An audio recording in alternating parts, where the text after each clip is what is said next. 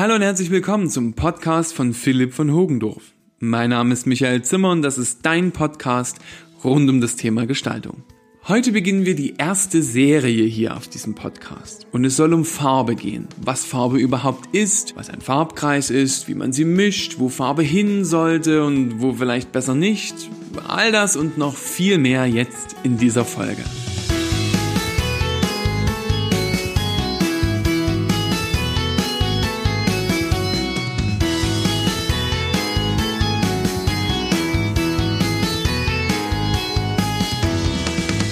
Worum soll es also gehen? In dieser Serie möchte ich dir erklären, wie Farbe entsteht, welche Farben es gibt, wie man sie einteilt und welche Arten von Farbmischung es gibt. All das, damit du im Einsatz mit Farben besser wirst und für dein Projekt oder deinen Kunden das meiste aus diesem bisschen bunt herausholen kannst.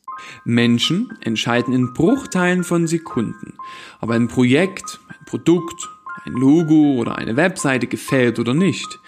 Und 90% dieser Wahrnehmung macht alleine die Farbauswahl aus. Aus diesem Grund finde ich das Thema besonders wichtig.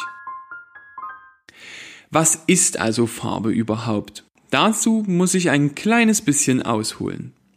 Es gibt nämlich zwei Arten von Farben. Die Lichtfarben, welche wie der Name schon sagt aus Licht bestehen oder besser die farbiges Licht sind. Und es gibt Körperfarben, also die Farbe von Gegenständen. Während Lichtfarben aus verschiedenen Wellenlängen des Lichts bestehen, ist es bei Körperfarben etwas schwieriger. Nehmen wir hier als Beispiel mal ein rotes Feuerwehrauto. Ein rotes Feuerwehrauto erscheint uns nur aus einem Grund rot. Licht trifft auf das Fahrzeug und die Farbe schluckt alle anderen Farbanteile des Lichts und wirft nur das rote Licht zurück. Wir sehen das Feuerwehrauto als rot. Ich kann verstehen, wenn das jetzt zu Verschwörungstheorien führt, ob Dinge wirklich farbig sind oder nicht.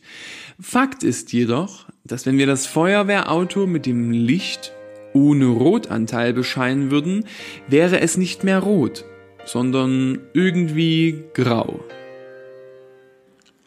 Wie wird Farbe eingeteilt und definiert? Die erste Einteilung von Farbe in einem Farbkreis fand bereits 1666 durch keinen geringeren als Sir Isaac Newton statt. Diese Einteilung wird sogar heute noch verwendet.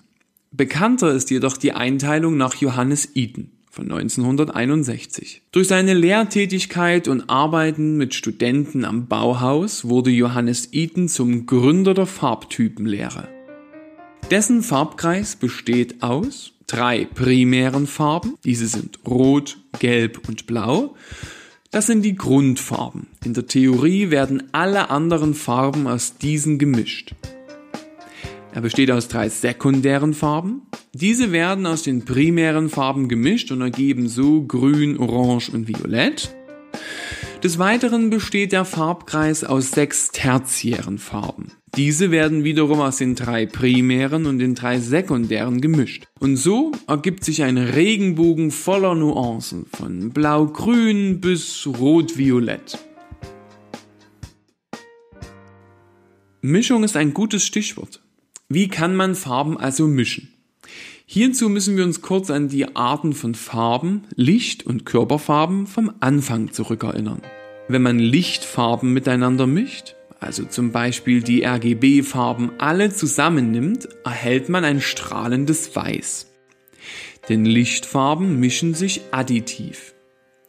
Also dadurch, dass man immer mehr Licht und damit immer mehr Leuchtkraft auf einem Punkt bündelt, addiert man das Licht und damit die Farben. Daher heißt das Ganze auch additive Farbmischung. Das Gegenteil zur Mischung von Lichtfarben ist das Mischen von Körperfarben. Jeder von uns hat früher im Kunstunterricht sicher so lange mit so vielen Fingerfarben zusammengeschmiert, bis ein undefinierbarer Matschton dabei herauskam. Warum passiert das? Wenn man Körperfarben mischt, gibt es immer weniger Licht, das unserem Auge zurückgeworfen werden kann. Daher auch der Begriff subtraktive Farbmischung, da immer mehr Licht subtrahiert wird. Du erinnerst dich an mein Beispiel mit dem Feuerwehrauto.